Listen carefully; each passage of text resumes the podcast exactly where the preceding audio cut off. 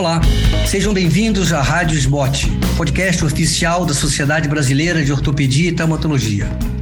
Hoje teremos um episódio do programa de doses de atualização, com o tema Fratura Proximal do Húmero.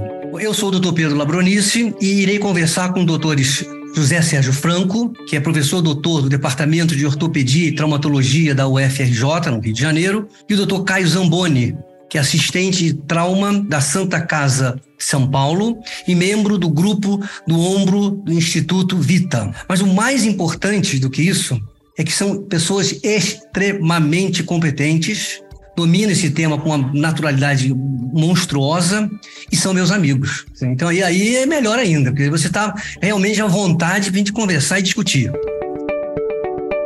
Doutor Sérgio, doutor Franco, obrigado pelo, pelo aceito convite. É um prazer estar junto com você, você, Caio. Caio, tudo tranquilo? Tudo ótimo. Muito obrigado pelo convite, Pedrão, Esbote, Sérgio. É sempre um prazer participar dessas discussões com vocês aqui. Estou aqui para aprender com vocês. Estou aqui para aprender é, com vocês. Estou aqui. É uma experiência muito grande. Estou aqui para aprender tanto com vocês que eu sou moderador, senão eu seria eu que era a pessoa que falava, não seria o médico que falava. Vocês é que vão me ensinar, por favor. Então vamos lá, vamos fazer algumas controvérsias, tá? Coisas rápidas, por causa do tempo. E a gente vai começar a conversar Quero começar com, com o Sérgio, porque ele é mais velho, hein? Olha lá, hein? que responsabilidade, hein? É, se existe ainda é, indicação tratamento conservador das fraturas proximais do úmero? Eu acho o seguinte, eu acho que o conhecimento vem, mas a sabedoria tarda. Eu operava muito mais do que opero hoje. Hum. Hoje, para mim, é muito importante a cognição do paciente, o estado clínico do paciente, a expectativa do paciente, a expectativa da família, certo? Porque às vezes eles pensam que operando vai ficar zero quilômetro e a cirurgia não dá esse resultado que a gente pensa e muita gente propõe. Em realidade, fratura proximal do úmero no idoso, certo? Quanto mais parte tem, o prognóstico é pior em termos de resultado funcional, então, eu converso muito com a família e decido muito com a família. Certo? Então, eu acho que tem lugar, sim, principalmente quando o paciente não vai me ajudar. E ombro, sem o paciente ajudar, a reabilitação é muito precária. Desastre. Caio, aquela história de 75, 70, 60, mais novo, mais velho, como é que é? Funciona para você isso? Eu acho que o doutor Sérgio foi direto no, na, na, veia, no cerne da questão. Na ferida. Eu concordo, eu concordo com ele e ainda que com muito menos experiência, eu tenho percebido cada vez mais isso. Porque uma coisa é aquilo que o livro fala que vai dar certo, outra coisa é a vida real, é tudo aquilo que é expectativa versus realidade. Não necessariamente você monta uma fratura, ainda que o raio-x seja muito bonito, que tenha ficado ótimo, perdeu lá duas, três horas de escopia, fio para lá, fio para cá, parafuso aqui ali, usou implante super, hiper, mais moderno possível. Mas o resultado final não necessariamente é aquilo que o paciente está esperando, tampouco aquilo que o médico gostaria que acontecesse. Então, alinhar expectativas eu acho que é uma coisa interessante e importante antes da decisão da conduta. E uma vez tomada e optada a decisão da conduta, e aí é, entra as prerrogativas, que acho que é o que você está querendo me perguntar, se a idade é importante. Uma coisa é a idade no papel, data de nascimento, outra é a idade cronológica, atividade, cognição, quanto o paciente vai te ajudar, se ele tem alguém na família para ajudar, porque por um tempo ele vai precisar ficar imobilizado, depois ele vai precisar fazer uma boa recuperação, uma boa reabilitação. Então, é, é uma mistura de muitos muitos vieses aí, é o que você acha daquela fratura, que o paciente espera do tratamento, o que, que você tem disponível na mão, que nem sempre você tem tudo isso, nós estamos falando de Brasil. Então, é, é uma mistura de fatores aí que eu acho que a idade eu colocaria lá numa das últimas coisas a considerar. Seriam vários critérios, né? Não é, não é, tão simples, né, Sérgio? Não é chegar assim, ah, você tem tantos anos, faz isso, bota aquilo, pum. O que Eu acho que é uma conjunção da personalidade da fratura, mas a personalidade do, do cirurgião e da família também. Você tem que analisar o contexto completo, porque, como o Caio falou, pode usar o material melhor, pode fazer a redução melhor, e a função, às vezes, é decepcionante para a família e para você. Eu tenho conversado com alguns colegas sobre a respeito do conservador, que tem me, me incomodado, vamos chamar assim, sabe? Será que a pessoa indica, não? E a maioria que eu vejo das pessoas conversando, dos colegas, são assim, Pedro, determinados pacientes têm uma fratura que está um desvio maior, eu vou falar que não opera, ele vai para o outro e opera. Eu perco, perco, entre aspas, o paciente. O que vocês acham dessa resposta? Sérgio não, porque ele já está já tá, já tá, já tá formado nisso aí. A, a, a, a, resposta dele é boa. Caio novo, fica naquela história, né? De, pô, e agora? Recentemente, na emergência, foi atendido por um médico mais jovem e indicou completamente desviada a fratura, fratura em quatro partes, paciente com 90 anos, e foi indicada a cirurgia. Aí a família me chama porque foi indicada a cirurgia. Assim, mas como? Ela clinicamente não está bem, é muito idosa, praticamente não faz nada. Então, foi ao contrário. Aí você chama alguém que pode assumir, não, não vai operar. E se mostrar o resultado, ela faz os 90 graus com aquela fratura desviada. Caio, como é, que, que você faria aí, cara? Olha, eu prefiro ter a consciência tranquila. Prefiro ter a consciência tranquila e, e, lutar um bom combate. Não adianta, tem coisas que não vale a pena você brigar. Não. Você chamar o paciente, mostrar para ele aquilo que está acontecendo, explicar os prós, os contras e trazer para uma responsabilidade compartilhada a decisão entre ser cirúrgico ou não, muito provavelmente você não vai perder o paciente. Você está ganhando um paciente, um amigo, alguém que confia em você. Porque o que a gente vê é também muito aquela consulta de cinco minutos, o paciente chegou, está quebrado, vai no pronto-socorro. Chegou no pronto-socorro, o plantonista olhou, mandou pelo WhatsApp para o cirurgião, que não conhece o paciente. Ele vai lá, opera, conhece o cara no dia, não, não é ele que passa a visita depois. Fala, bom, depende do que, que o cara está buscando. Ah, você quer dar um tratamento diferenciado para não perder o seu paciente? Se é esse o objetivo também, trabalhe direito. Faça aquilo que você deve ser feito. Não acho que precisa, ou não faz o menor sentido você indicar uma cirurgia para não perder um paciente. Como o doutor Sérgio falou, às vezes você não indica a cirurgia e ganha o paciente. Desde que você explique, fale os prós, os contras, traga tudo para compartilhar essa responsabilidade, você está ganhando não só o paciente, mas um amigo. Eu um acho... excelente médico faz uma boa indicação e não uma bela cirurgia. Eu acho, Pedro, quando você não indica uma cirurgia, certo? Quando outras pessoas já falaram, na realidade você ganha aquele paciente e ganha a família e os amigos. Porque você ganha muito mais quando você não indica a cirurgia do que quando ganha o dinheiro indicando a cirurgia. Então, acho que você tem que dar muito bem. Você não pode começar o mês com dívidas, senão é. você não quer indicar muita coisa. Exatamente. Não, Agora, vamos, só, só acho que vale deixar claro aqui que nós não estamos nos omitindo um tratamento cirúrgico, aquele que precisa ser feito de verdade. Nós estamos falando aqui daquele uhum. paciente que é o, o, borderline, aquele onde talvez até não haja resposta certa. Será que vale a pena operar ou será que não vale a pena operar? Os dois caminhos estão certos. Talvez o colega que tenha indicado a cirurgia, ele tenha uma linha de raciocínio onde você simplesmente discorde mas uh, existem situações onde Isso. necessariamente o tratamento cirúrgico se impõe. Não é que não se opera mais ombro. E operando? E operando? Com boa cognição, certo? ele primariamente tem uma fratura desviada, estaria indicada a cirurgia, mas estamos falando sobre não operar. Apesar que a literatura hoje mostra três partes, quatro partes, resultados similares operando ou não operando. Essa é a dúvida, a dúvida da gente. Mas e operando? Vocês têm alguma indicação para via de acesso? Você faz o transdeltoide, né, o split, ou faz só o delta, ou só faço um, faço outro. Como é que faz? Como é que é essa história? Existe uma, uma receita de bolo? Olha só, a minha filosofia é o seguinte: eu entro sempre preparado para uma coisa ou para outra. Então, sempre eu tenho a prótese na sala. E o único acesso que permite que eu faça as duas coisas, tanto a osteossíntese como a prótese, é o delto peitoral. Eu tenho muito medo, certo? Já fiz inúmeras vezes no cadáver o acesso transdeltóide, em que você tem que dissecar. Muita gente, ah, não, eu palpo o nervo maxilar. Eu acho que você tem que dissecar, tem que ver, etc. Então, eu não vejo vantagem. E vou te citar um caso recente. Um caso recente de uma fratura proximal com lesão do nervo maxilar, olha, já fez microcirurgia, já fez o que você imaginar, Agora está indo para a França para ver se o doutor Valente, que inventou, que tem uma prótese reversa, ver se ele consegue fazer uma prótese reversa um paciente sem axilar. Então, eu acho que o risco de um, de um, nervo, de um nervo axilar não justifica, certo? Porque lesão do nervo axilar você tira o último recurso do homem, que é a prótese reversa que precisa de deltoide. E você, Caio?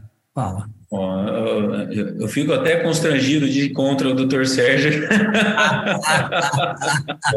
não, mas, mas não é isso, né? Senão não ia me chamar para entrar numa mesa de discussão com ele. Né? ah, ah, tudo, tudo depende de uma, da curva de aprendizado, do respeito que você tem à anatomia. Então, primeira coisa, nada de muito ímpeto em fazer aquilo que você não está habituado, que não conhece, que não estudou, que não tenha visto uma vez. Muito cuidado com isso. Então, a, o suicídio para mexer na região do deltoide barra axilar, sem você ter a lida ou as artimanhas ou as manhas para isso aí, tem que tomar muito cuidado realmente, porque as, os resultados podem ser catastróficos. Mas eu, eu começo tentando montar um algoritmo, eu penso primeiro se o paciente é jovem e é uma fratura fácil. Se o paciente é jovem, a fratura é fácil, não que exista fratura fácil, tá? Mesmo aquelas que supostamente são fáceis, você pode tomar uma bela de uma surra no, no intraoperatório. Muito. Mas uma fratura em duas partes ou uma três partes com desvio muito pequeno do tubérculo maior, eu me arrisco no paciente jovem a fazer uma cirurgia minimamente invasiva. A cirurgia MIPA via transdeltoide pequena, eu palpo o nervo axilar, eu vou indo com muito cuidado, eu perco muito mais tempo, de verdade, ganhando tempo, fazendo uma via de acesso muito cautelosa, eu consigo fazer uma cirurgia com pouca agressão e os resultados, de verdade, eles parecem bastante satisfatórios. Uh, se eu vejo uma fratura um pouco mais complicada, onde eu acho que eu vou precisar ter um pouco mais de exposição, puxar tubérculo daqui, puxar dali, passa fio, auxiliar na redução, pega joystick, ou naquelas fraturas onde, que, onde existe um risco aumentado, uma três partes bastante desviada, quatro partes desviada ou, ou associada à luxação em qualquer hipótese, aí eu parto para delta peitoral. Porque ainda que nessa cirurgia eu não faça artroplastia, pode ser que no segundo momento, frente a uma complicação bastante frequente, que é a necrose, eu venha precisar, e eu faço, eu repito a via de acesso. Não faço uma transdeltoide no primeiro e uma delta peitoral no segundo. Eu, eu tive num congresso uma vez e eu perguntei um canadense, não vou lembrar o nome agora, mas eu perguntei para ele o seguinte: você tem alguma preferência? Ele falou o seguinte: a minha preferência é o seguinte: se a parede medial, se o cálcar tiver íntegro, eu faço lateral, transdeltoide. E se não tiver, eu faço o delto, delto peitoral. O que vocês acham dessa resposta curta e grossa? Eu acho que ele está se preocupando com o cálcar porque os parafusos na cirurgia minimamente invasiva ou nas cirurgias onde a placa lateral ela é aposta, o nervo axilar ele passa exatamente na colocação dos parafusos que vão em direção ao cálcar. Então é importante que você tenha integridade dessa região medial realmente, porque você não tem essa sustentação suficiente. Não, mas não seria por conta da redução? Eu não acho, acho que é por causa da redução, não. Acho que é por conta da estabilidade mesmo, senão ela tem chance de perder em varo.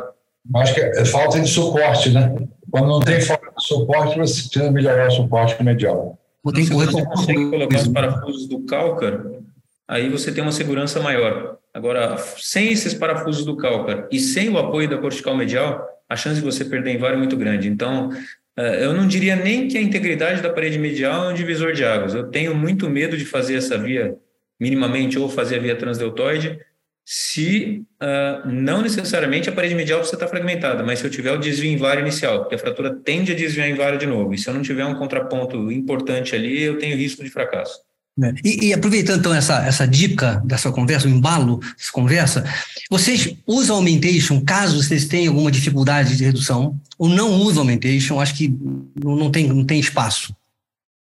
Porque nós estamos falando redução.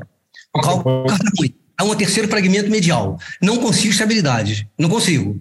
Né? Ah, não tem problema. Igual o outro falou para mim, não tem problema. Se você não tiver, vai dar uma, uma, um sorvete numa copa, nem né? filha ali dentro, pronto. Ah, então não operava. Ah, então não sabe para fazer isso aí, eu não opero. O que vocês acham? Aumentation ou não aumentation? Vai de sorvete aí, cara. Vamos lá. Eu gosto, eu gosto de fazer assim. O aumentation que eu falo, que, que eu digo aqui, é aquilo que nós temos disponível. Então, Fora do Brasil, a gente sabe que existem implantes, eu não sei se aqui já chegou isso daí, onde você injeta cimento ortopédico ou enxerto ósseo uh, através do parafuso. E aí você preenche todo o trabeculado da cabeça. Essa é uma forma interessante, importante de fazer um aumentation, mas eu acho que isso não está disponível na nossa realidade. O que eu faço para tentar melhorar a estabilidade nossa são duas coisas. Uma delas eu sempre faço a marrilha do manguito junto ao meu implante, sempre. Sempre. Então, com isso, eu diminuo a chance de eu perder os meus desvios, especialmente em VAR ou para posterior. Então, a hora que eu faço a minha amarrilha nos tubérculos, na, no manguito, em cima, embaixo, tubérculo menor, eu trago todos eles junto ao implante a placa, com isso eu tenho mais estabilidade. Uma outra possibilidade de, de, de aumentation que eu já usei algumas vezes, o Pedro sabe disso, estamos até enrolando para a gente discutir o que, que dá, quando que nós vamos publicar isso aí, né, Pedro? Poxa, tem que ser, né? Não é possível naquelas fraturas impactadas em valgo, em valgo, onde quando eu levanto a cabeça eu vejo um oco lá dentro, a minha placa se apoia na parede lateral e num espaço vazio e depois numa casca de osso epifisada. Quando tem. Quando tem. E você já publicou um trabalho assim, mostrando o tamanho Sim. da cabeça. Tamanho, tamanho de osso tem que fixar parafuso. Então... então, essa seria uma situação onde eu tenho usado enxerto. Enxerto ou autólogo ou enxerto de banco. Então, eu coloco, deixo o paciente avisado. Se eu estou numa situação, vamos falar aqui nossa realidade, tá? Não é todo mundo que tem acesso a banco, mas eu, eu, eu gosto de pegar enxerto da fíbula do paciente, um terço médio, um enxerto de mais ou menos uns 4 centímetros. Eu coloco na região intramedular do número proximal ele serve de anteparo, como se fosse um, um, um suporte intramedular para a cabeça do húmero, e aí eu coloco a placa. O meu parafuso ele pega quatro ou cinco corticais antes de chegar na região lá na frente. Isso me dá muita estabilidade para as fraturas inicialmente desviadas em valgo, onde levantando a cabeça eu fico com um buraco ali dentro. Sérgio, você? Eu, faço, eu uso regularmente nas fraturas em pacientes mais idosos eu injeto né, hidroxapatita, que é o sulfato né, de cálcio, que ele endurece em 7 minutos e ele cria uma estrutura interna nesse oco. Porque se você fizer uma tomografia dessas fraturas em quatro partes, três partes, você vai ver que só sobra na cabeça né, um centímetro ou menos de osso subpondral. O resto é um vazio ósseo. Então, o que eu tento fazer é o seguinte: eu tento dar um suporte interno, tá certo? para que dê estrutura, apoio para o parafuso e apoio para a cabeça, para evitar certo? a impactação, o varo, que é o pior de todos, e, caso maiores, enxerto de ilha. Como eu não tenho banco, uso enxerto de ilha. Mas eu gosto muito desse desse, da Striker, inclusive, que você injeta com a seringa, ele preenche o parafuso, ao redor do parafuso, você coloca a placa, depois você joga lá dentro e cria realmente um aumentation suporte para os parafusos. Isso tem funcionado bem. E onde vocês usam uma segunda placa para fazer o aumentation? Não, não? Não, não uso segunda placa. Eu sei que você usa, certo? Mas eu, não, eu tenho medo da, da desvascularização. Eu tenho medo de duas coisas aqui varo e desvascularização. Então, eu deixo só para o Pedro, que ele é craque. Nada, meu filho. O que você acha, Caio? Eu já tentei usar uma vez, eu acho que eu não consegui, não. Não, não... não é aquela placa medial lá no meio, não. Parece que você vai. Não. Ali não tem graça, né? Porque, primeiro, que não consegue chegar lá. No cálculo, você não chega. Só se você pô, tirar tudo da frente, tirar o subescapular, vai tirando tudo. Segundo, é você fazer uma placa para aumentar a estabilidade. Então, a parte, a placa nossa é lateral, né? Normalmente, essas placas a gente usa são laterais, e bota uma anterior, justa, justa é, bíceps. Sabe que, que eu, eu tentei fazer uma placa dessa igual a sua, Pedro. Não consegui. Não consegui porque eu não achei um lugar onde ela ficasse bem acomodada na frente. O sulco do bíceps lá me atrapalhou. Tirei o bíceps da frente, fiz a tenodese, mas o lugar onde ia a pôr a placa ali, eu preferi passar um parafuso cortical longo de pequenos fragmentos. Funcionou como se fosse um fio. Ficou hum. num outro plano, mas ao invés de colocar a placa, que, que eu realmente eu não consegui achar uma posição onde ela ficasse bem acomodada e no meu entender ali virando a anatomia, roda para lá, roda para cá, achei que ela não que ela pudesse atrapalhar em algum momento a movimentação. Então eu preferi passar um parafuso. Na frente, você tem aqui tem o sulco e tem pequena tuberosidade. Então, você não tem uma superfície plana para você colocar a placa. Então, você acaba desviando um pouco a tuberosidade menor. Mas eu acho que a maneira ideal seria fazer, e acho até que a haste intramedular, que eu não uso, certo, para esses casos de três, quatro partes, ela já faz um suporte interno. Então, ela substituiria o enxerto ou o aumentation com sulfato né, de cálcio, por exemplo. Mas eu acho que a haste intramedular, ela poderia fazer esse suporte, porque ela ficaria exatamente embaixo da cabeça, e com isso daria o suporte interno e mais estabilidade. É maravilha. Agora, é, é, eu acho que essa haste, a haste de ombro eu também não faço, tá? Não sou muito fã, não. Já fiz algumas vezes, mas para fraturas bem simples, porque o fato de você colocar uma haste ali e, e dar uma mexida de dentro para fora, você já tem a fratura, já tem uma boa desvascularização, o ringue medial já está fraturado, já está quebrado. A, a, medialização ou lateralização do fragmento em relação à própria diáfise. Rotação. Rotação. Rompido. Na hora que você coloca um metal, se você coloca um enxerto ali, você ainda tem chance de integrar. Se você coloca um metal, esse metal não vai integrar. A circulação ela tem que passar por volta, da volta da haste. Não, não me convenceu ainda que, do ponto de vista biológico, a haste faça mais sentido do que a placa. E, me, e mesmo nas duas partes, né, você fala, mas duas, duas partes eu reduzo. Eles, eles, não, eles observam que a redução solta o braço, põe o braço, deixa para lá e enfia aquela haste lá dentro. Você também não gosta muito de haste, mas. Uh, anyway, a gente bota a, a placa dentro, a rotação fica perdida. Você não tem critério para você fazer boa redução da fratura. Hum. Dizer, só em duas partes, muito simplórias, aí talvez. Caso contrário, eu acho que a gente sofre. Não sei Sabe se você... que é muito ruim de placa, de, de, desculpa, de haste? Se fosse é uma... as partes, ele falta fazer a marria baixo. Teria que abrir de qualquer jeito, né? Não.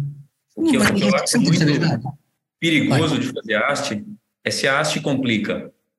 Porque se você coloca a haste, e é, ah, tudo bem, a via de acesso é pequena, você faz um furo no ápice da cabeça, sai da inserção do tubérculo, colocou a haste, ficou ótimo. Imagina que essa cabeça tombe 15, 20 graus e você precisa, por algum motivo, tirar essa haste. Vivaro. O tamanho do estrago que você precisa fazer para tirar uma haste onde o seu orifício de acesso mudou em relação à, à, à posição do implante. Então, o estrago para tirar isso aí deve ser um negócio absurdo. Nunca precisei, mas eu tenho medo de fazer haste, porque se um dia eu precisar tirar, não sei o que fazer.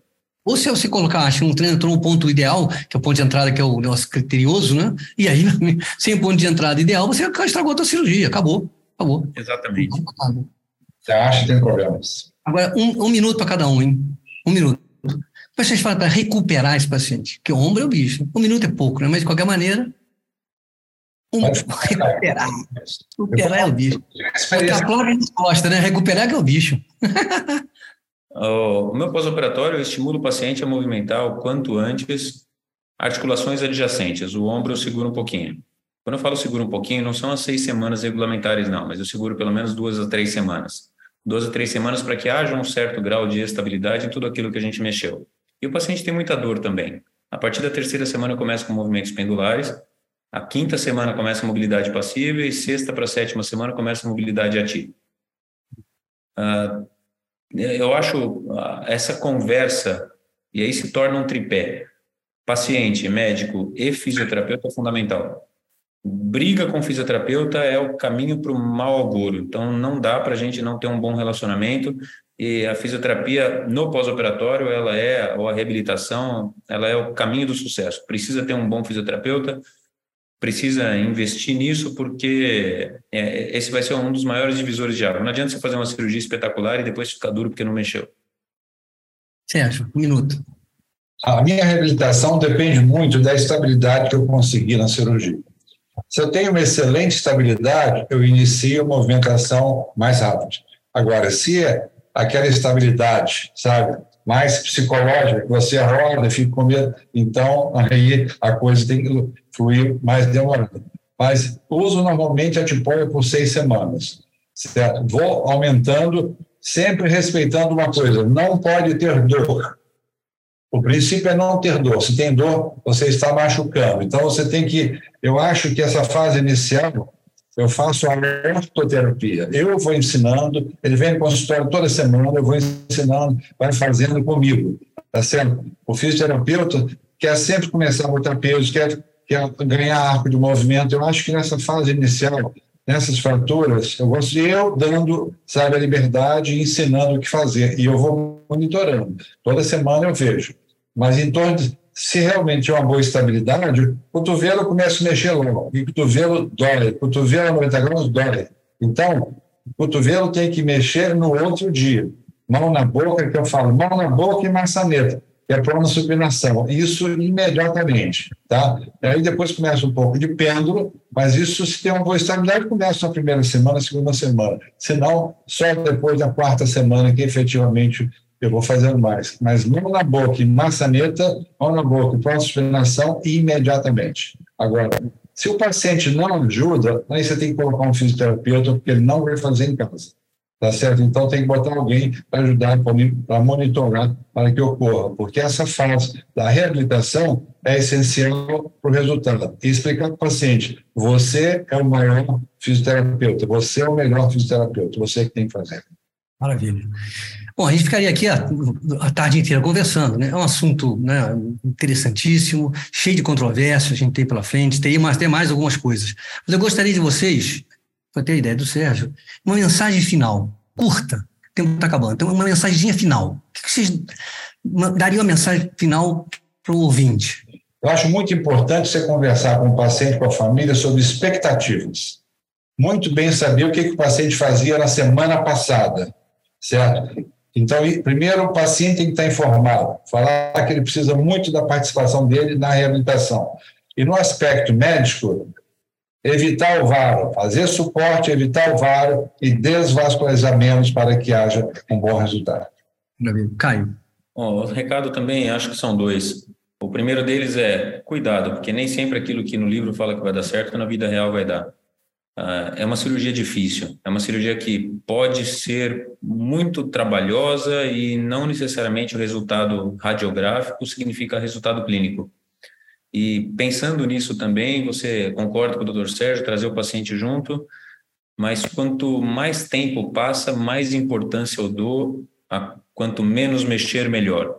Então, cuidado na indicação da cirurgia e uma vez indicada a cirurgia, tente fazer o mínimo possível ou o mínimo necessário eu acho que é isso. Acho que é isso.